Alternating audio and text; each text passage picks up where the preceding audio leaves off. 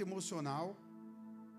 E com isso eu quero alertar você para algo que pode estar acontecendo que muitas vezes nós não temos noção. A gente fala, olha, o diabo está atacando, é o inimigo que está vindo, a obra do diabo, sim. Mas o diabo, ele usa portas, ele usa situações. Jesus disse para os escribas e fariseus, dizendo: Olha, errais por não conhecer nem as escrituras e nem o poder de Deus. Então, há dois erros aí. O primeiro dele é não conhecer as escrituras conhecer a palavra de Deus é uma falha que pode fazer com que eu perca a batalha. Não conhecer o poder de Deus, ter uma experiência com Deus, é outra coisa que me coloca à mercê de coisas na vida, de derrotas e fracasso. Então eu quero que você ponha no seu coração hoje sobre esse valor. Errar não conhecendo a Escritura, errar não conhecer o poder de Deus, tendo uma experiência viva com o Senhor. Eu preciso me posicionar diante de Deus para que eu não me perca no meio disso. Agora, veja, tem pessoas que olham, algumas pessoas dizem, olha, mas o pessoal fala muito que tudo é o diabo. Olha, veja bem, o diabo ele tem tido sucesso na vida de pessoas porque não conhecendo a palavra, a palavra nos ensina quem é o diabo, as portas que ele entram, então eu vou ter perdas na minha vida. E eu escolhi falar sobre endividamento emocional na vida de um personagem que ele é incrível para nós. Quando eu vou falar de endividamento é, é, emocional, eu quero falar exatamente sobre um tema que eu já tive falando esses dias aqui atrás, e foi muito bom, eu acredito que a gente pode tirar dele alguma questão. Essa palavra está até aí nas nossas redes sociais, você pode ouvi-la depois. E quando você fala isso, parece que é uma palavra que é direcionada só para homens. Mas eu quero falar sobre a ausência da paternidade o que ela causa de verdade nisso, o endividamento emocional na ausência de, de paternidade. Quando eu digo endividamento, você pode entender essa palavra, estar endividado, uma pessoa endividada, devendo, não conseguindo pagar, só enrolada. Emocionalmente isso pode acontecer. A Sheila, de quem eu, isso veio ao meu coração, de verdade, francamente. Eu estava ministrando e falei sobre endividamento emocional, porque o que me vem na minha mente é quando você, a pessoa está endividada, é, alguém já deve ter passado por esse momento na vida. Aquele momento em que você tinha uma dívida da qual você não estava dando conta de quitar, de pagar a conta, né? E o que aconteceu com você? Automaticamente vai ficando aflito, ansioso, né? E quando você não tem como pagar, é um dos de nós temos vivido um endividamento emocional e nele eu não conseguindo é, é, suprir isso, você vai acabar gerando é, um desgaste, outro, outra magoada, ressentida, abandonada, rejeitada. E essa pessoa, vivendo isso, ela vai transmitir o que para frente? De novo, o endividamento. Quem convive com pessoas que são, que não resolveram a questão da rejeição, da amargura, da administrar a vida, elas não conseguem levar porque elas têm endividamento. E a resposta de quem está endividamento emocional, é, é, endividamento, com, com endividamento emocional, ela é muito intensa. Então você vê pessoas descarregando raiva, respondendo errado, se posicionando errado, né, ausente demais por causa desse tipo de situação. E eu quero que você abra a sua Bíblia, se você puder. Aí. É, isso. Versículo 6 do capítulo 4 de Malaquias. Vamos ao capítulo 4, versículo 6 do livro de Malaquias. Em Malaquias 4, 6.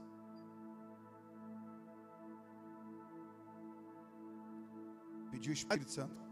Eles aos filhos e o coração dos filhos aos seus pais, para que eu não venha e fira a terra com maldição. Primeira ordenança, Deus não quer vir ferir a terra com maldição. Para evitar essa maldição, Ele quer que haja uma conversão entre o coração dos pais aos filhos e dos filhos aos pais. E veja que não é uma ideia que é um caminho de uma única, né? Os pais precisam. O texto diz: os filhos precisam aprender a ser filhos. Agora imagina um pai sendo pai, sendo que ele não teve pai. Ou imagina uma mãe sendo mãe sem ter a paternidade. Eu estava dizendo que quando você vai trabalhar esse tema, falar isso para a igreja, fica aquela sensação estranha, porque como é que você fala de paternidade para a mulher? Mas a verdade é que uma mulher que não tem paternidade, ela não consegue ser uma boa mulher, não consegue ser uma boa mãe. E eu disse para os pastores aqui que a maior expressão do coração do pai seria uma boa mãe. Quando fala, olha, o coração de mãe, dizendo né, como uma mãe é boa, como uma mãe é, é, é aquele sentimento de segurança, de proteção, de aconchego, de abraço. Mas no céu nós temos um pai, não uma mãe. Então, se uma mãe ela é a expressão de amor, então ela deve ser a expressão do amor do pai. Deus é pai. Deus é aquele que deseja desenvolver em nós essa questão da filiação. E quando a gente olha para toda essa geração, hoje mesmo falando com a Sheila, eu falei, meu Deus, ela falou, meu bem, como vai ser essa geração, visto que é, estão doentes, irmão, nós temos escola, estamos lidando com crianças e adolescentes e jovens o tempo inteiro, e o susto que nós estamos tomando é absurdo, sobre a, a, a falta de, de controle, a falta de domínio, a falta de identidade, na vida dessa geração. E eu digo na minha geração, a minha geração já tem o um problema. Porque no meu caso, eu, meu pai abandonou, o padrasto foi que gerou maus tratos, essa coisa toda. Então, na minha vida, a paternidade ela foi quebrada e foi ausente demais. E eu procurei isso de uma forma intensa. E eu fiz até uma promessa que eu seria pai melhor do que, eu, do que aqueles homens que passou na minha vida, na forma do meu pai e do meu padrasto. E eu consegui ser pior do que os dois juntos. Porque quando eu fui pai, a ideia de idade de 20 anos, que eu, que, eu, que eu já tinha um filho, né? Eu fui pai aos 16, ia fazer 17 anos. Eu, eu apenas fiz um ser humano. Eu não era pai. Eu fiz um ser humano. Fazer ser humano, fazer um outro ser humano não é ser pai. Uma mãe não é mãe porque ela gerou uma criança. Vocês sabem disso, sim ou não? E ser um pai não é pai só porque fez a criança. Tem todo uma, um valor, tem virtudes né? Tem qualidades que devem ser desenvolvidas. E como é que vai fazer isso se não há um espelho? Na verdade, pai, ele é para ser um espelho. Por que, que Jesus trouxe o pai para nós? Para nos dar essa imagem. Sem paternidade não dá. Ter um homem para você olhar, ter essa coisa. Então, como é uma mulher que não teve pai, como ela vai gerir isso, essa ausência, essa, esse endividamento emocional? A ausência de um pai na vida de uma mulher vai fazer com que ela esteja é, desorganizada. A ausência de um pai na vida de um menino, de um homem, vai trazer problema. Um pai faz falta demais. Agora veja bem como lidar com isso no processo. Primeiro eu quero falar para você qual é o efeito do endividamento emocional com a ausência da paternidade. Qual é o efeito? Para isso, eu preciso apresentar algo para você interessante. É, lá em Juízes capítulo 2, 10, se você quiser anotar, Juízes 2, 10, o texto tem uma versão que diz assim: ó, E a geração que se seguiu cresceu sem conhecer a Deus. Aí veja, nem o que Deus havia feito por eles. É a geração que viria agora, que passou e falou: ó, a próxima geração não conhecia a Deus e nem o que Deus fez por elas. Ou seja, uma ausência de transferência de legado. Paternidade gera legado. Legado é diferença de, diferente de herança. Herança é o bem material que você deixa. Legado é imaterial. Legado é virtudes, é valores, ok? São princípios, é caráter gerado. E o que acontece na quebra da paternidade é que o legado não é levado. E o que ocorreu então aqui nessa geração? uma geração que não transferiu legado. Por que não transferiu legado? Porque não tinha paternidade. Os pais não conseguiram levar para os filhos valores, princípios que poderiam nortear a próxima geração. E aí nós chegamos aqui em Juízes, capítulo 2, versículo 10, dizendo que não havia paternidade. Eles, aquela geração que viria, não conhecia Deus e nem, me, e nem mesmo o que Deus havia feito a, o pai não ensinou, a paternidade não teve presente. Porque paternidade, de novo, eu vou dizer para você, assegura lega, o legado. Agora, chegamos no momento em que ela falou assim: Poxa, pastor, mas o senhor veio falar disso aqui agora, eu não tive pai. Por quê? Porque justamente a cura de Deus para essa geração. A ideia de Deus para mim e para você é tornar isso algo curado, sarado. Uai, por quê? Vai ressuscitar meu pai? Porque meu pai nunca foi presente e até morreu. Ou meu pai está embora, nunca quis me procurar. Aí é que está a resolução disso. Reside em encontrar em Deus essa paternidade. E Ele não nos deixaria órfãos, que é a promessa que Ele faz lá na frente. Então veja só. Eu andei procurando sobre a estatística de ausência de um pai, de uma paternidade. Vamos eu vou ler para você aqui algumas coisas que separei. 71% de adolescentes grávidas não têm pai. Olha o índice, porque não tem um pai. Agora, como não tem um pai? Às vezes tem um pai, mas o pai não é presente, o pai é ausente. Tem um pai que não é participativo, tem um pai que não sabe ser pai, porque a ele não foi, ele não teve isso e ele não sabe transferir. Nós temos uma dinâmica tão doida no meio disso que, por exemplo, tem aquele pai que é o pai bonachão. Ele nunca diz não para filhos, ele apenas diz tudo o sim. A gente tem atendido isso, que tem aquele pai que ele deixa as broncas, as coisas difíceis para a mulher. Ele é o que dá comida, dá presente, dá tudo para a filha ou para o filho. E a mãe fica aquela na cabeça do menino e da menina, a mãe é a bruxa. Minha mãe é ruim, canseira. Porque a mãe ficou a pata disciplina e tudo. O pai é o bonzão. Chega em casa com presente. A mãe fala não, o pai fala não, vamos dizer sim. Aí a mãe fica olhando ali com aquela cara de taxa. O menino já olha e fala: Minha mãe vale nada. Minha mãe é terrível. Ela foi pesada. A mãe está sendo pesada errada porque um dos pais não está cumprindo o papel de maneira correta. Tá certo? Mas essa paternidade é complicada. Então veja só: 71% de adolescentes grávidos não têm pai. 60%, 63% de suicídio de jovens vem de lares sem pai. Irmão, isso aqui é estatística. 63% de suicídio de jovens vem de lares sem pai. Agora entenda que eu estou repetindo de novo. Sem pai como? Porque a presença de um pai correto é a presença ideal. Um pai que está imposicionado, que não está posicionado no papel dele de verdade, vai trazer transtorno, com certeza também. 85% de todas as crianças que apresentam desordem comportamental vêm de lares sem pai. Olha como que isso é sério. 85%. 80% de estupradores vêm de lares sem pai. Irmão, estou dizendo para você que são 80% dos estupradores. 71% de todos os casos de abandono escolar no ensino médio vêm de lares sem pai. Vai abandonar o ensino médio crianças que não têm um pai em casa para poder orientá-los. Crianças sem pais têm duas vezes mais chance de abandonar os estudos, duas vezes mais chance de terminar na cadeia, quatro vezes mais chance de precisar de ajuda para problemas emocionais ou comportamentais. E os pesquisadores de uma, de uma universidade na Colômbia, é, de Colômbia descobriram que crianças que vivem em lares onde existe ambos os pais e mães, mas que têm um relacionamento pobre com o pai, têm 68% mais chance de fumar, beber, usar droga, do que vivem em lares de ambos, com ambos os pais. A ausência, tem o pai e a mãe lá, mas o pai não é presente, o pai não está participante. Essa pessoa terá uma chance muito grande. Aí nós vemos para o culto hoje para falar de família, falar de paternidade, falar que nós vamos vencer. Nós oramos e falamos: nem uma unha vai ficar para trás, ninguém vai ficar para trás. Mas como fazer isso se no final da conta é um bando de endividado emocional? Não é verdade?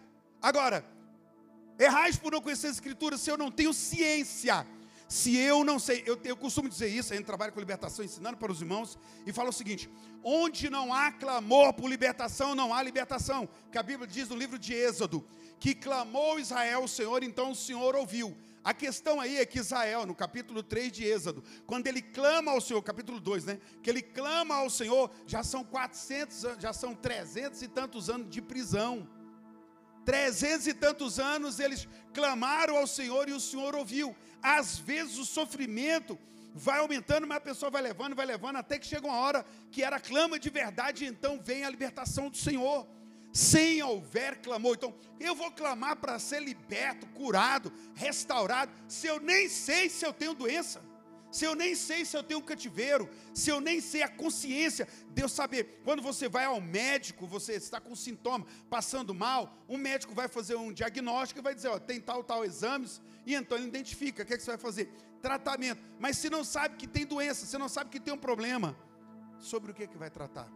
E eu preciso ter na minha mente, no meu coração, essa ciência, essa primeira chave. Rapaz, deixa eu falar uma coisa para você. Qual será o real problema?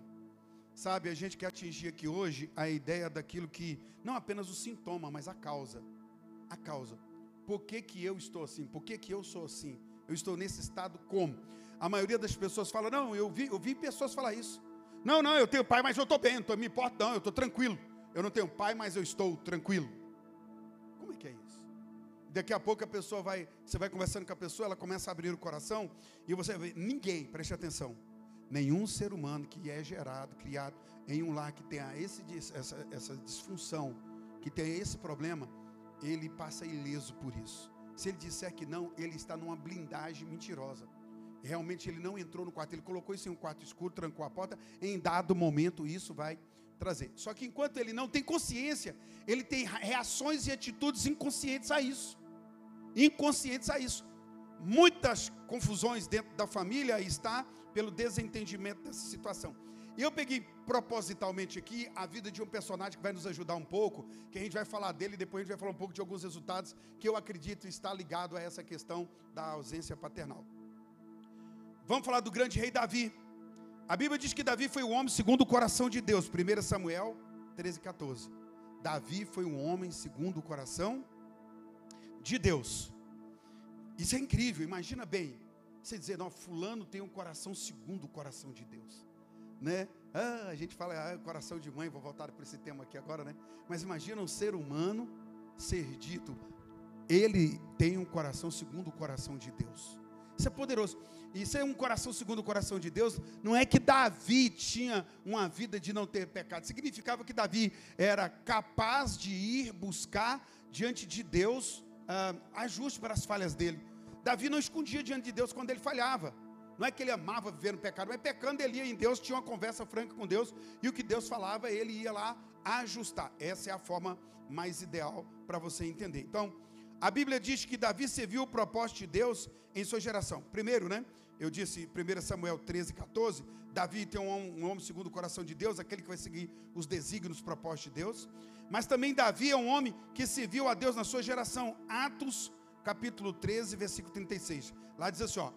Porque na verdade, tendo Davi servido a sua própria geração, conforme o desígnio de Deus, Davi serviu a sua própria geração conforme o plano de Deus. Olha que notícia boa nós estamos tendo Davi. Eu quero construir uma ideia para você ver que Davi é um homem de Deus indiscutível. Davi, até uma soma, ele pegou o reino de Israel, ele tinha em torno de 200 quilômetros, ele ampliou para 2 mil quilômetros.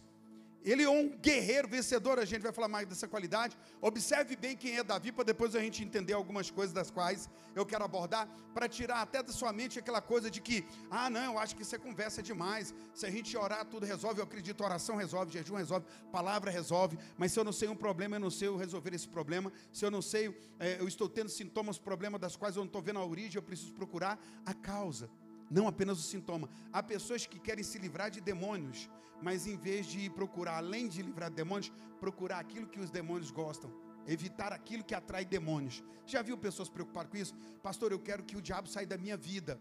E o pastor falar para ele: então tira as coisas que o diabo gosta, tira aquilo que faz o diabo vir para a sua vida. Então, eu me, eu, eu me desligo do diabo automaticamente, fechando a porta para aquilo que faz com que ele entre, não é verdade? Então, veja só: Davi serviu a Deus na sua própria geração, serviu a sua própria geração. Davi serviu a geração dele. Imagina você e eu, nós servimos a nossa geração dentro do plano de Deus. Maravilha. Estou falando de um grande rei. Então, eu, pastor, pastores, pastoras, todos nós vamos servir. Você é útil a Deus. Diga, diga glória a Deus. Diga, Deus pode contar comigo. Tá, então o grande rei Davi, ele é um grande herói de inspiração para todos nós. Agora veja algumas qualidades de Davi para você ver que um cara talentoso, tem habilidade. Davi ele sabia tocar, irmãos, eu não sei tocar nada. Davi tocava. Davi era poeta.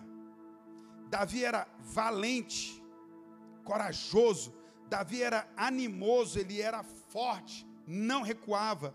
Ele era um homem de guerra para todas as situações. Davi estava presente, nunca fugiu de batalha. Davi era um homem, a, Bíblia diz que ele era um homem sisudo. Se você for lá em, em 1 Samuel capítulo 16, você vai encontrar essas características, né? Sisudo, ou seja, a palavra de Davi era séria. Ele era um homem feliz, alegre, mas era, a palavra dele era firme, né? Como a Bíblia diz, sim, sim, sim, ou não, não. Dubiedade é porta para Satanás. Nós estamos vendo essa geração. Ó. Eu vou, hein? Pode deixar que eu vou. Não vira as costas, vou nada. Só falei para me livrar. Essa cultura nunca foi bíblica. Se você não vai, diga eu não vou. A Bíblia diz, Salmo 115, Salmo 15, que quem morará no santo monte do Senhor, quem quer morar no santo monte de Deus? A ah, glória a Deus, a igreja, todos nós. Mas quem morará no santo monte do Senhor? Aquele que, prometendo, ainda que cumprir juízo, ele cumpra conta. Uau! Palavra. E Davi tinha uma palavra forte. Davi, ele era gentil de presença. Coração, a Bíblia diz que coração alegre formoseia o rosto.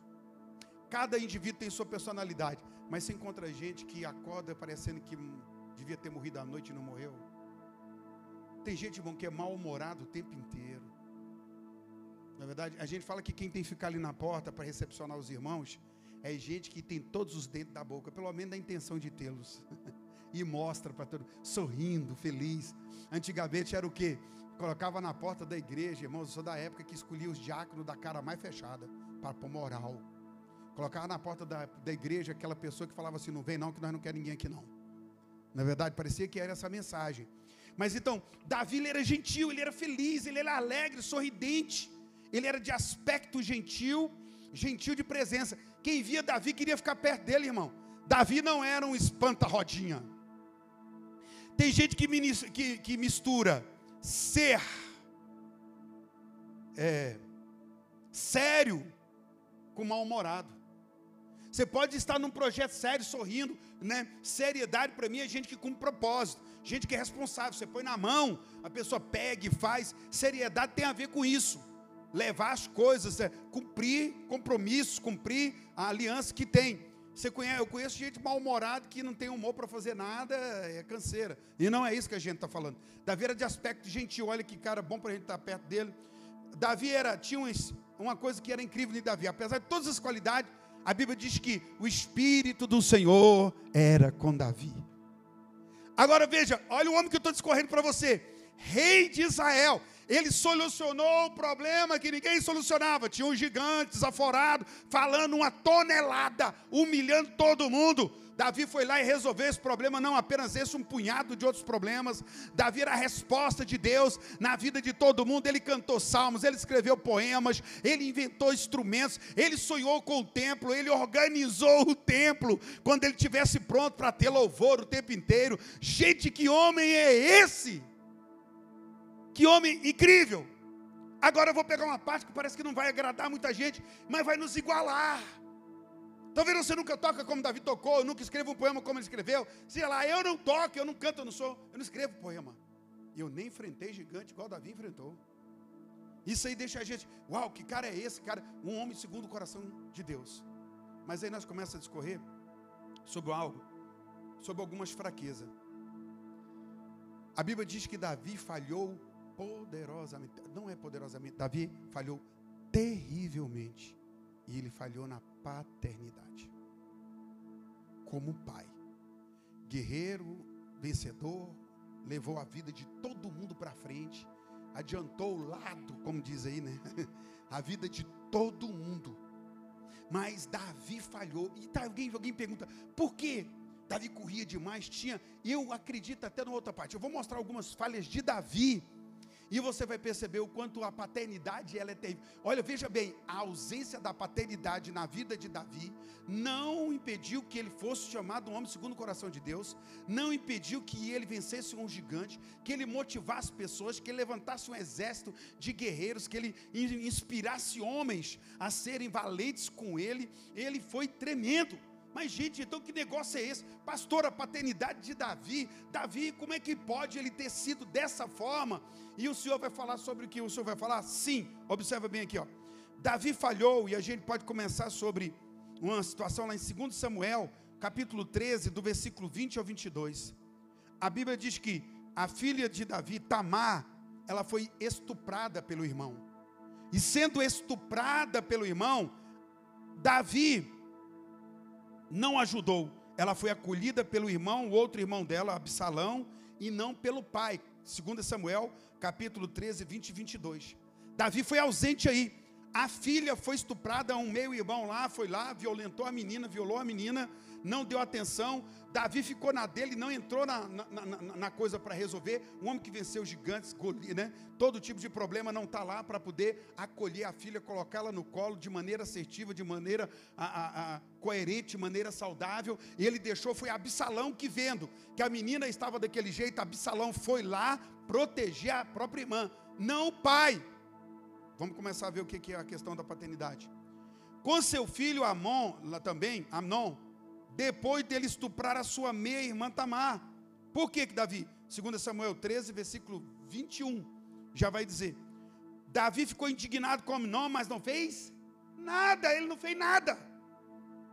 Ele sabia que Amnon tinha feito, ele devia ter ido ou na Tamar, ou ter ido lá na Amnon e falar, ô oh, doido, o que, que você fez? E pegar a menina e falar, minha filha, o que é isso? Ele não devia ter feito isso nunca. Você é uma donzela, você é uma princesa. Ele, ele devia ter falado com ela, colocado no colo, dar carinho, dar abraço. Curado agora, eu vou falar com a Minon, aquele cafajeste. Eu vou dar um jeito na vida dele agora. Posicionar o menino, chamar a atenção. A Bíblia diz que Davi não falou nada, ele ficou indignado. Ele deu uma crise de raiva. Eu não sei o que vou fazer da minha vida. Imagina um pai nervoso porque o filho falhou. Em vez de ter uma cabeça coerente para falar com o filho, não, dá aquele chilique em casa. Você vai falar com aquele menino, se eu for lá, eu mato ele transferiu, não falou nada, não conversou. Ele guardou ali e a menina ficou na dele. Todo mundo viu que Davi deu murro na mesa, chutou a cadeira, gritou com o cachorro, espantou o gato, balançou a gaiola do passarinho. Oh, Davi ficou nervoso. Quem foi? Está nervoso com Aminon. Ué, e ele não vai falar com Aminon. Está nervoso, grilado, chateado, indignado. Não, ele não fez nada. Veja a paternidade aí, como é que fica. Também com seu filho Absalão, que matou Amnon. Veja, todo mundo sabia, Absalão é irmão de Tamar. Lembra daquela menina estuprada? Ele é irmão dela. Quando ele soube que Amnon havia estuprado Tamar, ele ficou enlouquecido. Ele foi lá, abraçou a irmã e ficou esperando o pai dele falar com meu pai vai, vai pegar Amnon, Amnon vai pagar isso aqui. Está errado o que ele fez, mas nada disso aconteceu. Isso nutriu um ódio, porque a ausência presencial do pai, de Davi, de Davi estar ali, com Absalão, de falar com Absalão, corrigir Absalão, ele não faz nada. Ele quer, isso vai colocando um ódio no coração de Absalão. Absalão fala: Eu vou matar não. Essa notícia correu em todo o reino. Olha aqui, ó. Todo mundo sabia dos ódios do, de Absalão e do plano de matar Aminon. Mas Davi ignorou, não sei o que, que ele quis fazer com isso, né? Quando ele eleitou, era tarde demais.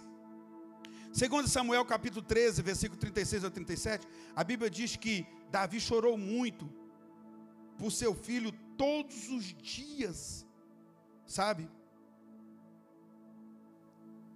Absalão mata Abidom, Davi chora. Ah, meu filho. Por muitos dias chorando. Por que, que não sentou com Abidom? Ele podia ter evitado um homicídio. Né? Evitou. Ele corrigia. Ele não esteve presente em nenhum desses momentos. Absalão, quando volta, volta ferido. Olha só o texto diz aqui, ó. É, da, é, Absalão está com tanta raiva do pai, porque o pai estava ali e não fez o que deveria ter sido feito.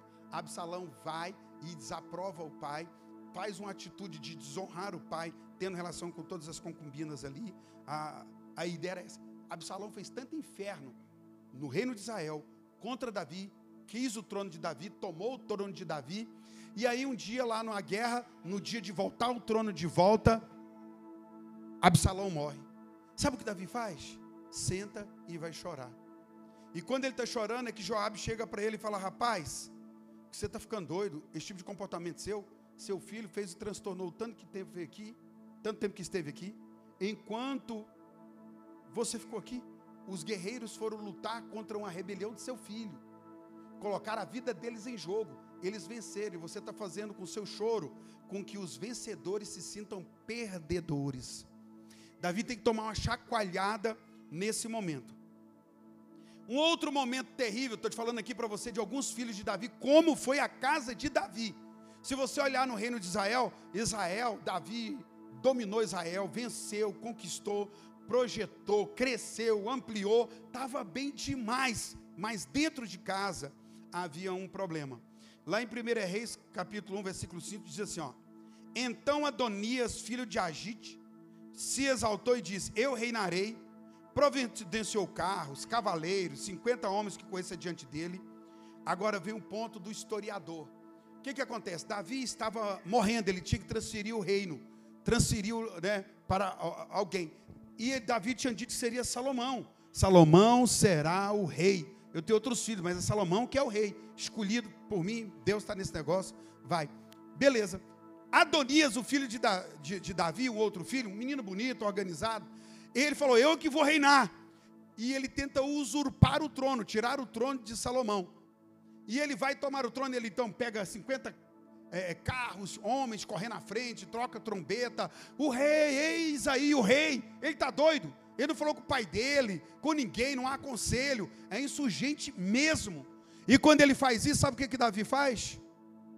Ah, ah, ah, ele se levanta. O historiador conta qual é a atitude de Davi como pai. Olha aí o, o, o versículo aí, ele diz assim: ó, jamais, 1 é Reis, capítulo 1, versículo 5.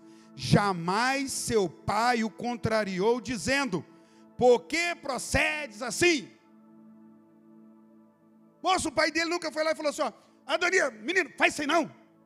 Ué, por que você está fazendo isso? Você está errado. Para com isso. A Bíblia diz que ele nunca falou com o filho dele, nunca contrariou. Gente, nós estamos na geração que as pessoas estão com medo de contrariar o filho porque ele vai se matar. Ele está falando em se matar, cortar, amarrar corda no pescoço, tomar veneno, fugir de casa, desaparecer.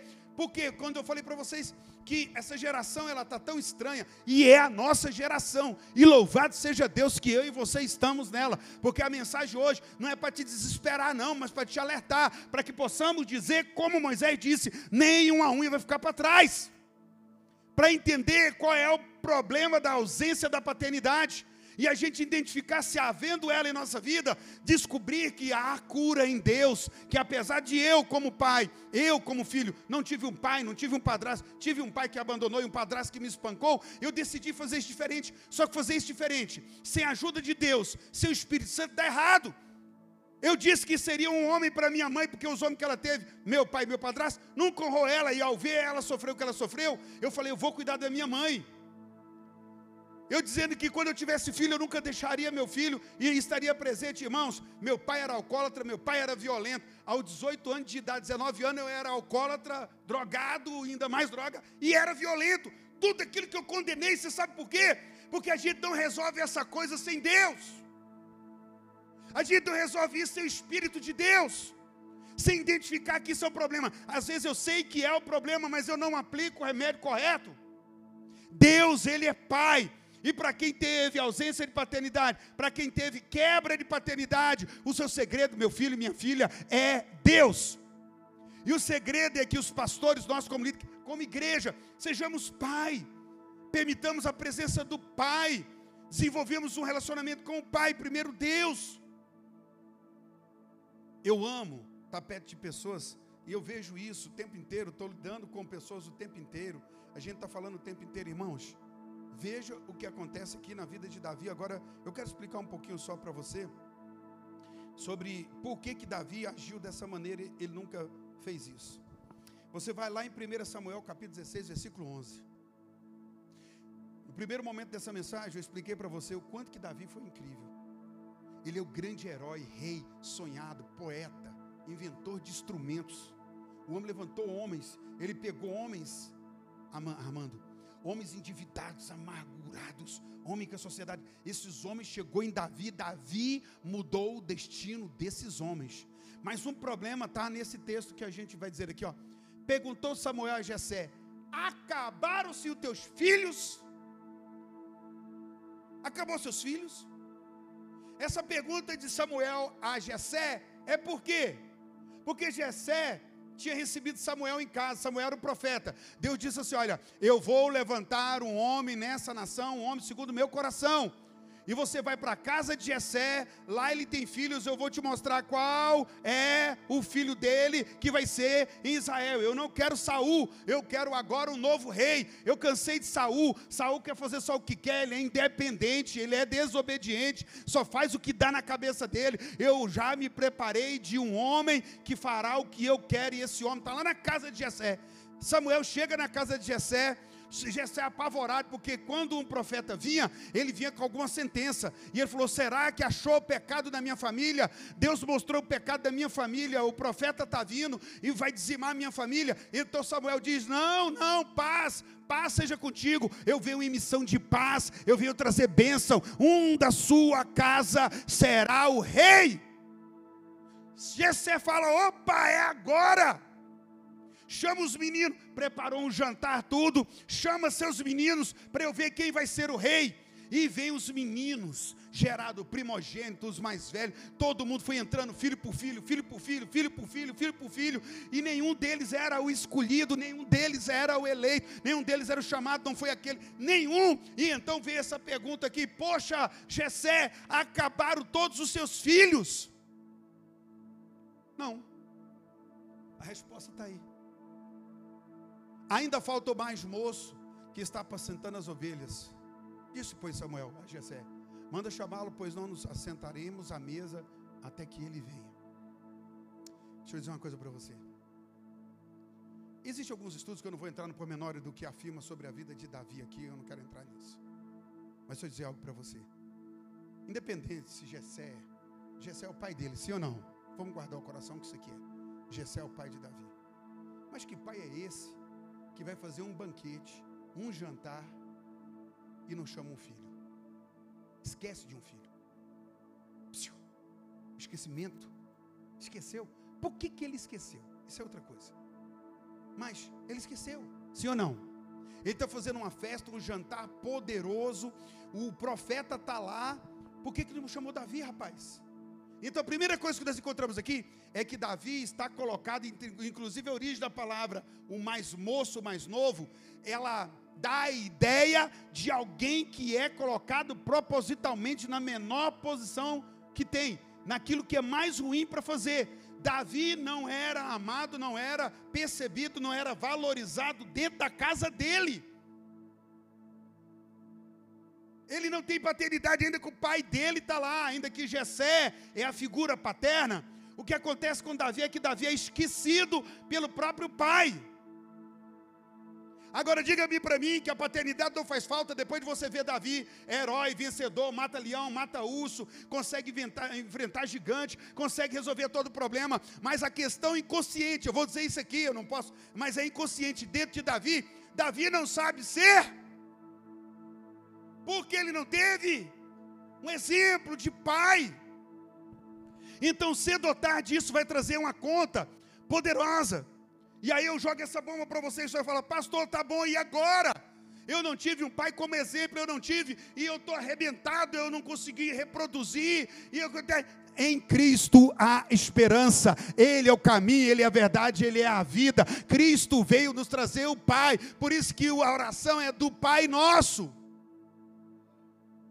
Ele vem dividir o Pai, por quê? Porque é Cristo que vai dizer para nós, lá em João, no capítulo 14, versículo 18: Não vos deixarei órfãos, eu voltarei para vós outros. João 14, 18. Porque aqui entra a questão do espírito de orfandade, é espiritual. O planeta se tornou um planeta de órfãos, desde que nossos pais, Adão e Eva, pecou no jardim, isso entrou para a humanidade. O diabo tem lutado para apagar a imagem do pai. Homens que não conseguem transmitir a imagem de um pai. Um pai como falha, um pai quando não está presente. O que está sendo dito é que Deus falha, Deus não está presente, Deus não tem amor, Deus não é carinhoso. A imagem desconstrutiva o tempo inteiro, o tempo inteiro, apagando, ainda mais nessa geração, onde a virilidade não é celebrada. De novo, por causa da orfandade. Eu falando com os pastores aqui, explicando que um dos problemas maiores é que se você mata o pai, como disseram os ateus que era para matar Deus, Deus não existe. Psiu, ei, uma geração que acha que Deus não existe é uma geração sem fundamento, sem nada, sem identidade, sem destino, sem respeito, sem orientação. Por quê? Porque ninguém, meu irmão, todos nós somos criados para responder uma voz acima de nós responder uma autoridade acima de nós. O pai vai responder, o filho precisa responder ao pai. Depois ele também será pai. Quando Balaquias fala sobre essa questão de e ele converterá o coração dos pais aos filhos e também dos filhos é porque precisa ter um alinhamento de paternidade. Precisa existir um alinhamento de paternidade. Você está cobrando do seu pai, mas sabe ser filho? Pastor, eu estou fazendo curso agora. Um pai ensina filho a ser filho, mas um filho tem que aprender a ser filho. Pai, ele está aí para realmente apontar direção, dar destino, mas para gerar limite. As pessoas não querem relacionar com Deus como pai porque querem, não querem limites, mas querem ser desenfreadas e a maldição está instalada. Agora eu mostrei para você o seguinte: Davi, o grande rei, poderoso, homem de sucesso, homem de vitória, homem que tinha um histórico vencedor. Há muitos irmãos e muitos grandes empresários, homens realizados, que no fundo, no fundo, o que eles estão tendo é essa bomba da quebra da paternidade. É impossível um cara ser um bom marido se ele não souber que ele tem um pai sobre ele bondoso. Ele não consegue. Um homem não será gentil, cavaleiro, educado, amoroso com sua esposa se ele não tiver paternidade. Vai ser arrogante, soberbo, bruto. Você pode ver um camarada que não trata bem a sua esposa, ele não não assimilou a paternidade. Porque a paternidade dá isso. A paternidade te dá essa, essa capacidade de possuir é, essa, essa identidade de gentil, cavalheiro, de ser isso, né? mas até dentro de casa. Eu, quando olho para Davi, eu fiquei a semana inteira pensando, falei, meu Deus, como Davi, sendo tudo o que ele foi, conseguiu falhar tanto na questão em casa. E aí nós temos o Gessé, que esquece o camarada. E eu vou dizer para aquela palavra moço, que está lá, era uma, não, tem um mais moço que está com as ovelhas. É, o sentido dessa palavra no hebraico não é apenas o menor, o pequeno em idade, o pequeno em estatura, é o pequeno em posição, no posicionamento. Era isso que tinha. Jessé tratava Davi, não sabemos o porquê ainda, tá? Discussões para lá, mas sem entrar nessas coisas. Por que que Jessé tratava Davi? Mas o que isso refletiu na vida de Davi? Davi ele ficou eh, rejeitado, ausente de muitas outras festas. Você acha que essa foi a primeira festa que Davi não foi chamado? Você acha que essa é a primeira festa que Davi não foi convidado? Quantas outras coisas Davi não foi colocado, posicionado no lugar que lhe era direito como filho? Então, fica aí você aqui agora no meio disso aqui pensando o seguinte: meu Deus, eu quero clamar para que nenhuma, né, é, é, para que nenhuma unha fique para trás. E eu não quero transmitir aquilo que eu recebi. Recebi maldição, maus tratos, abandono, rejeição.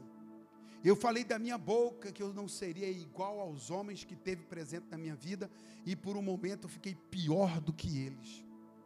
E eu não sabia o que era ser pai, não sabia o que era ter paternidade, nem o que era receber paternidade. E você, sua família, você sabe que Deus é pai? Ah, seu pai te abandonou, seu padrasto te espancou, seja lá, minha história não é a única, infelizmente, e nem a minha nem a sua será a última. Muita gente ainda sofre. Mas você hoje está numa família. O que você está gerando no meio dessa família? Quando você olha para o seu filho, sua filha, você consegue ver a paternidade. Você olha para Deus e vê Deus como um pai de verdade. Porque a gente acabou de pegar um dos personagens mais icônicos, mais poderosos na Bíblia e conseguir mostrar para você que as reações dele, ele venceu o gigante, venceu o urso, venceu é, é, leão, venceu inimigos, levantou exército, criou heróis, mudou destino de homens, mas em sua casa, Davi não conseguia gerir, por causa da quebra de paternidade. E isso não tirou dele o que a Bíblia diz em Atos 13 Davi cumpriu com todos os desígnios de Deus, servindo a sua própria geração. Então hoje é para você pensar sobre onde está o seu coração em relação à paternidade. Qual é o histórico da sua vida? Porque se você foi abandonado, maltratado, esquecido, seu pai não foi exemplo, deixa eu dizer para você, Deus tem levantado homens para ser exemplo na sua vida. Jesus Cristo é o filho de Deus que veio trazer o pai para nós. Você precisa sair daqui hoje entrando diante de Deus com essa tal dessa paternidade divina. Deus, eu quero desenvolver a minha paternidade com o Senhor. Eu quero receber um amor de pai, abrir o coração para isso. Eu testemunhando com os meninos aqui, eu vi é, um vídeo que eu fiquei chocado. Um cara de quarenta e tantos anos, ele está sentado no sofá e ele está ligando e o vídeo apresenta ele dizendo assim: ó, alô, o senhor é o fulano de tal, ele dá o nome completo. E o cara, sim, sou eu. É, é o senhor é, é, é, por quê? Quem é você? Ele fala, quem? O senhor é esse homem? Aí ele vai com muita dificuldade, o cara do outra linha fala: é, eu, eu, Sou eu, sou eu sim. O senhor tem um filho? E ele fala assim: Hã? O senhor tem um filho? Ele fica gaguejando aquelas perguntas: O senhor tem um filho? Ele falou: Tenho. O nome do seu filho é tal, tal, tal. Aí o cara, é, assustado. Aí de repente aquele homem de 40 anos no telefone, chorando, diz: Pai, por que, que o senhor nunca me procurou? Eu te amei a vida inteira e o senhor nunca me procurou. Mais de 40 anos. Camarada nunca tinha falado, daquele dia ele conseguiu. E quando ele começa a falar e chorar, as filhas dele vêm em cima do sofá e abraça ele e fica com ele, ele não consegue parar de chorar. Depois do vídeo, mostra o encontro dele com o pai dele. Essa, essa necessidade de paternidade, ela é um endividamento emocional. E talvez consciente ou inconsciente, você poderá estar causando ou transtornando e dizendo: é o diabo, olha o jeito que está. E aí, Davi vai dizer que é o Satanás, é o diabo que foi lá, porque Davi é um grande homem. Não, muitas vezes não é. Davi, encontre o Pai em Deus. Ó oh, geração, encontremos um Pai em nosso Deus, que nós, pastores, que cada um de nós possamos ser. Talvez você não tenha um pai, não teve um pai, mas ao saber que não teve, que precisa de cura, permita que esse Pai venha, que é o próprio Deus, o próprio Espírito Santo, ou homens que Deus tem levantado, pessoas que estão perto de nós. Sabe, Deus faz isso para restaurar. Deus faz isso para curar. Você tem procurado dentro de você, talvez insanamente, essa questão, meu Deus, como é que está minha vida, como é que está minha família, como é que eu estou? Minhas respostas, minhas atitudes, meu comportamento, ele está, está de uma pessoa que vive a orfandade. Eu vou mostrar para vocês rapidamente aqui agora uma lista. Deixa eu me ver aqui, não, não é isso aqui, não, sai para lá.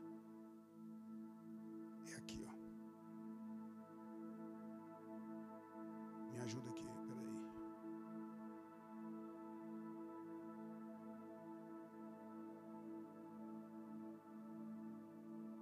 Deixa eu pegar aqui, irmãos. Só para você, um pouquinho só para você perceber como é que essa coisa é intensa.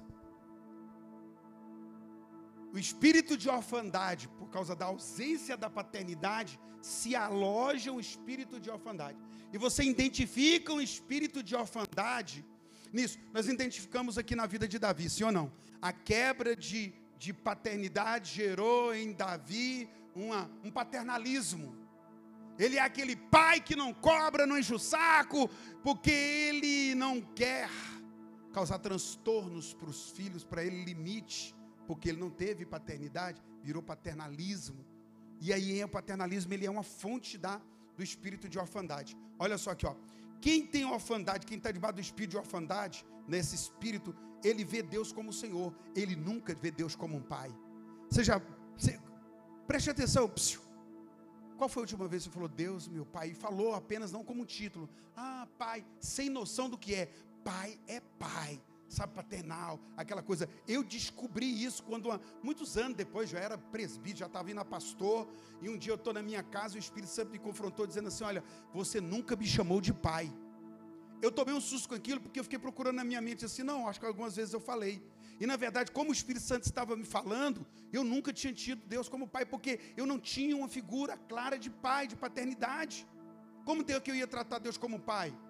Sabe, era tremendo isso aí, foi um impacto na minha vida. Eu dizia que Deus era Senhor, Deus Todo-Poderoso, El Shaddai, mas nunca que Ele era Pai, porque eu estava debaixo de orfandade.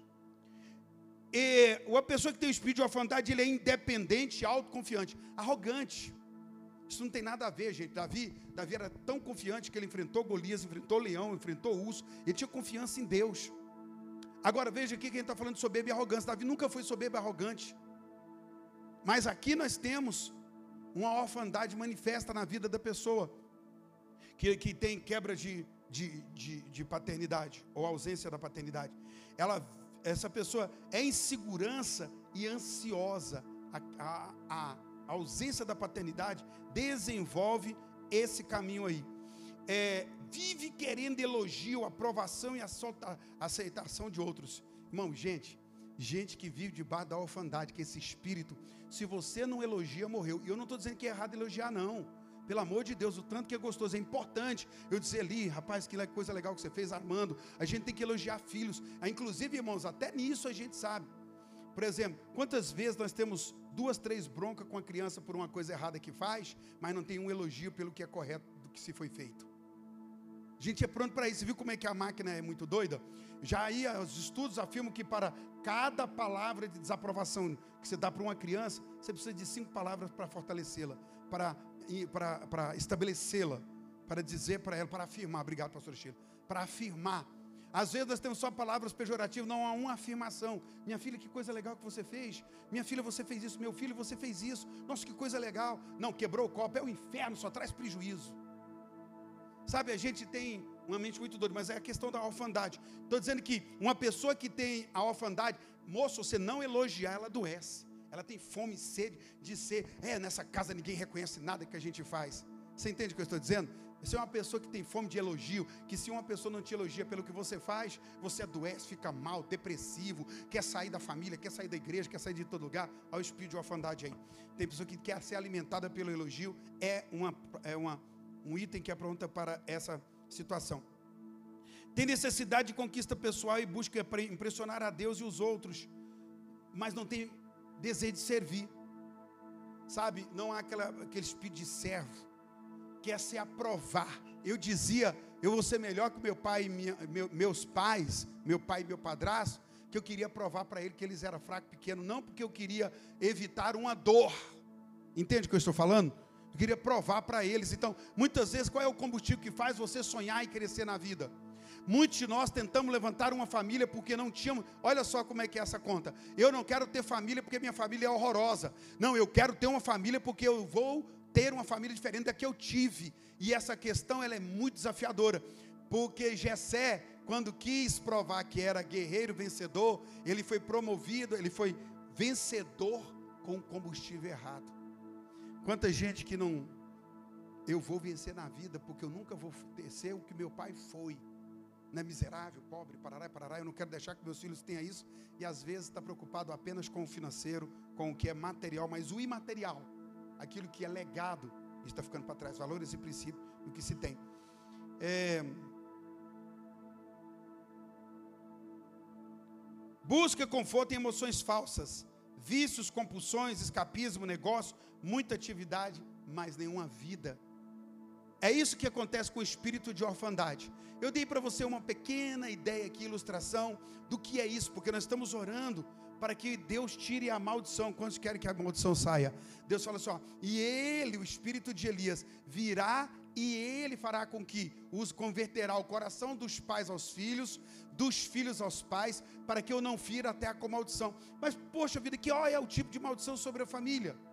Qual seria a maldição? Tem que falar, você acha que é só ausência de dinheiro? Ela é sim, pobreza é um estado ruim, não é bênção. Deus não quer ninguém pobre, Deus é rico, poderoso e quer te prosperar, amém? Prosperidade é muito mais do que ter dinheiro. Tem muita gente que tem dinheiro e não tem prosperidade. Prosperidade é o favor de Deus em todas as situações, amém? Deus não quer que você esteja endividado financeiro, mas Deus também não quer que você viva um endividamento emocional. E toda pessoa que teve ausência de paternidade, toda pessoa que teve, ela vai ter essa questão. Davi é um exemplo para mim e para você de como a gente pode ser vencedor, aplaudido lá fora, mas a gente tem alguns problemas que vêm da raiz da quebra de paternidade ou porque não tivemos paternidade. Deixa eu dizer algo para você. Foi Jesus que disse lá em Mateus, ou perdão, em João, capítulo 14, versículo 18: Eu não vos deixarei órfão. Eu não quero deixar você sem pai. Eu vou e volto para vocês. É a promessa de Jesus. Porque para a gente conseguir quebrar a paternidade, é, remover a orfandade, é trazer a paternidade.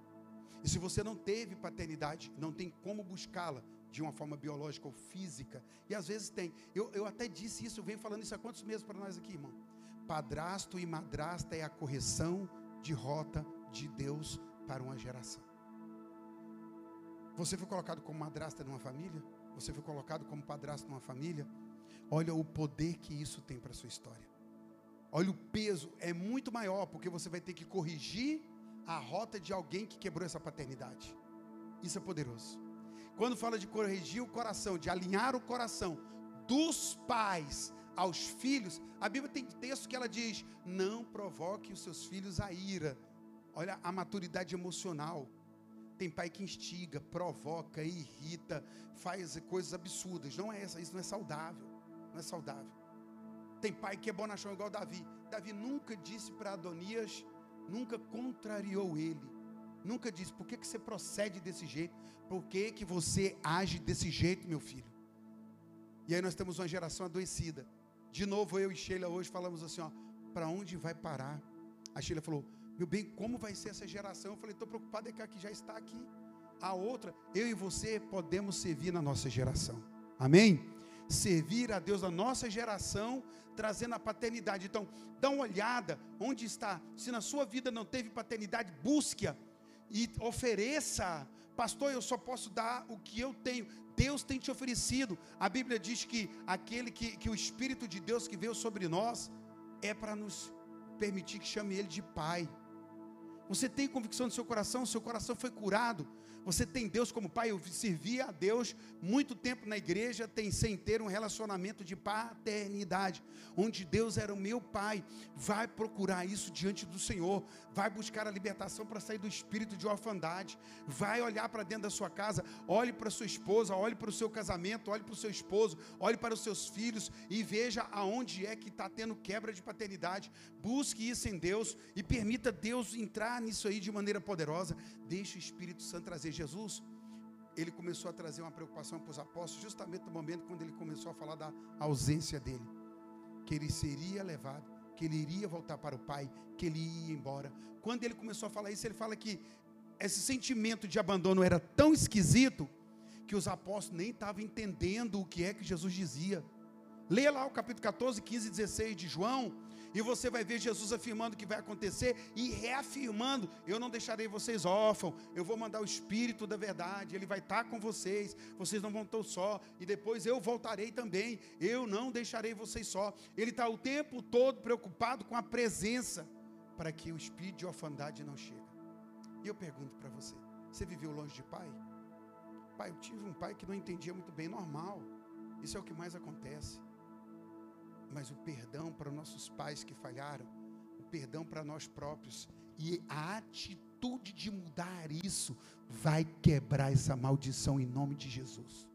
Vai quebrar esse ciclo infernal em nome de Jesus.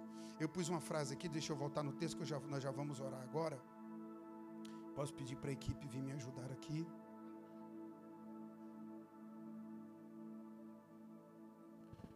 Onde houver Cuidado, presta atenção.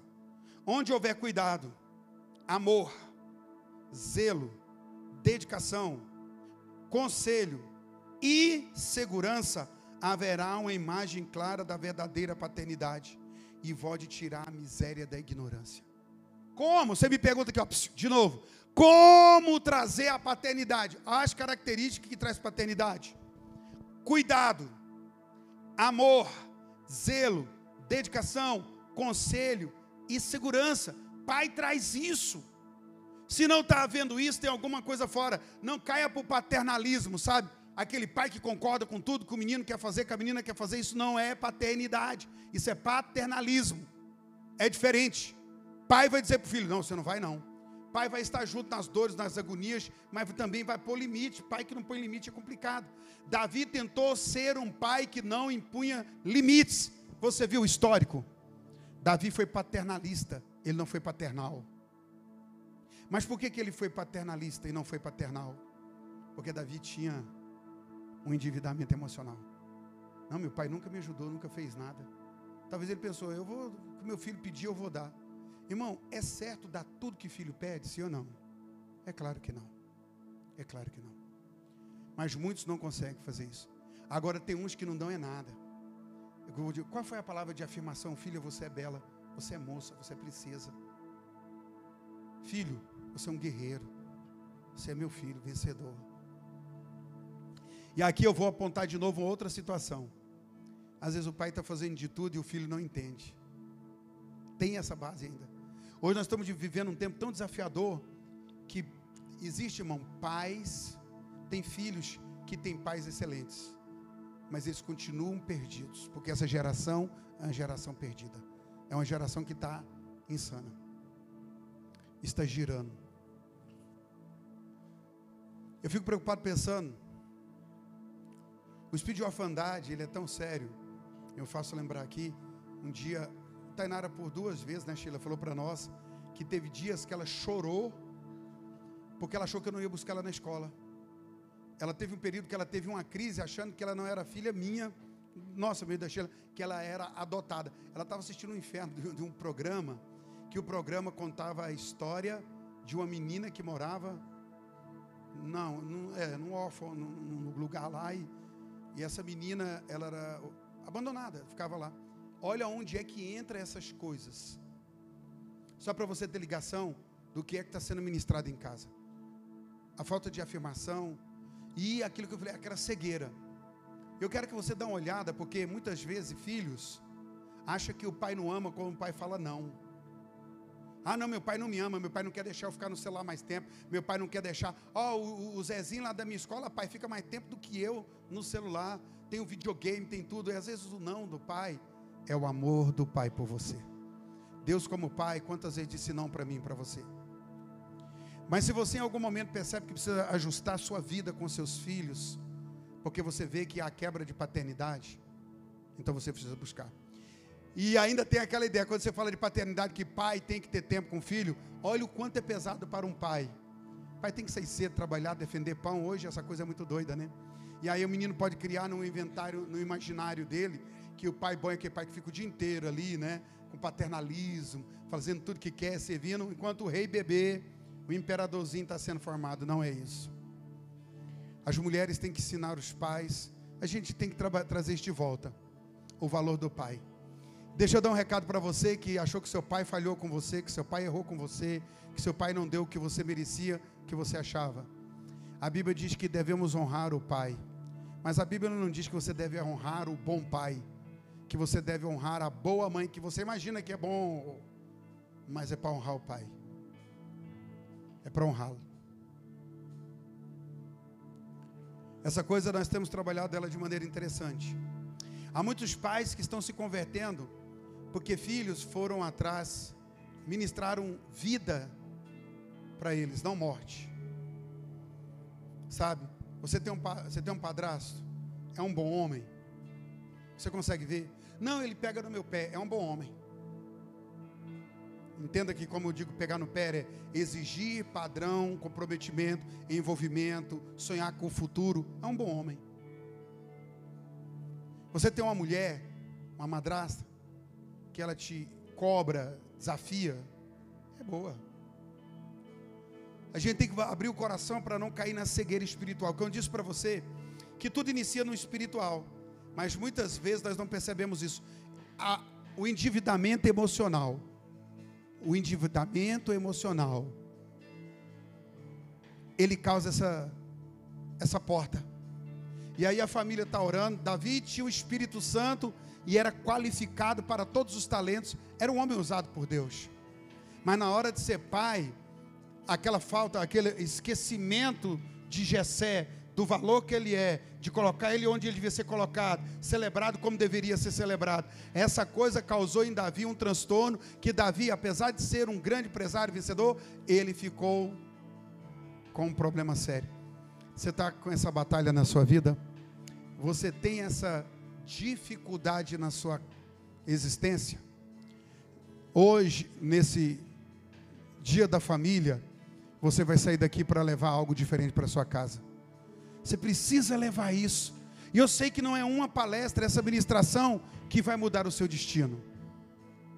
Tem que ter mais, mas já serve como fundamento, como indicador para você saber, meu Deus, como é que eu estou fazendo com minhas filhas? Eu não quero, sabe?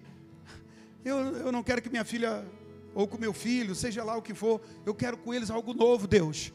Porque mais do que trazer para a igreja, e tem que trazer aqui para a igreja. Eu tenho falado, irmão, deixa eu falar para vocês: não tem coisa mais poderosa do que você, meu irmão. Você, meu irmão, que vem com a sua esposa e seus filhos para a igreja ainda. Quando você pode olhar e falar assim: eu e minha família todos estamos na igreja. Estou indo com meus filhos para lá, falar com o nosso Deus, o nosso Pai. No que depender de você, faça isso com toda a força. Sabe, Porque esse mundo está muito louco. Vocês estão vendo o que está acontecendo? Nós somos pastores, somos donos de escolas, e nós temos aqui pessoas que trabalham em colégio. É dentro do colégio que você vê a loucura que está. É dentro de uma sala, dentro da igreja de crianças. Você fala, oh Deus, o que está acontecendo? Eu quero pedir para você curvar sua cabeça, fechar os olhos, mas não fechar o coração.